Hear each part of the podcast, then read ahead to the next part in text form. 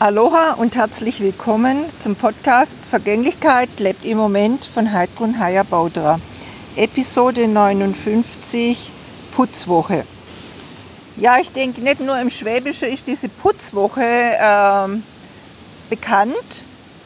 Und mir geht es jetzt aber im Grunde nicht um äh, dieses Putzen im Äußeren, das Treppenhausputzen, was weiß ich, die Straße kehren, sondern wirklich so, es geht um diese innere Reinigung, die mir oft vor lauter Putzen und Saubermachen im Außer auch gern vergesse.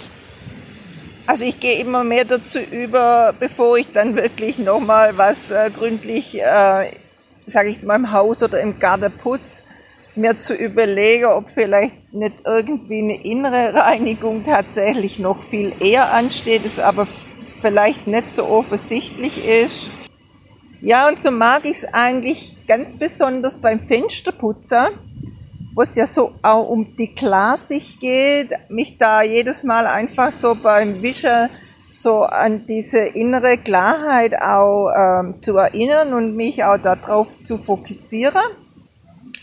Und gerade beim Putzer hat man ja eben oft äh, so, die sind ja die Gedanken frei und äh, es lohnt sich ja eigentlich wirklich da nochmal genau hinzuspüren, wo man denn tatsächlich ähm, beim Putzen mit seinen Gedanken ist, ob man wirklich so in der Reinigung ist oder ob man sich vielleicht auch über dieses Putzen gerade im Moment aufregt oder eigentlich vielleicht denkt, ach, jetzt muss ich da was sauber machen, was ich eigentlich selber gar nicht äh, verursacht habe oder so.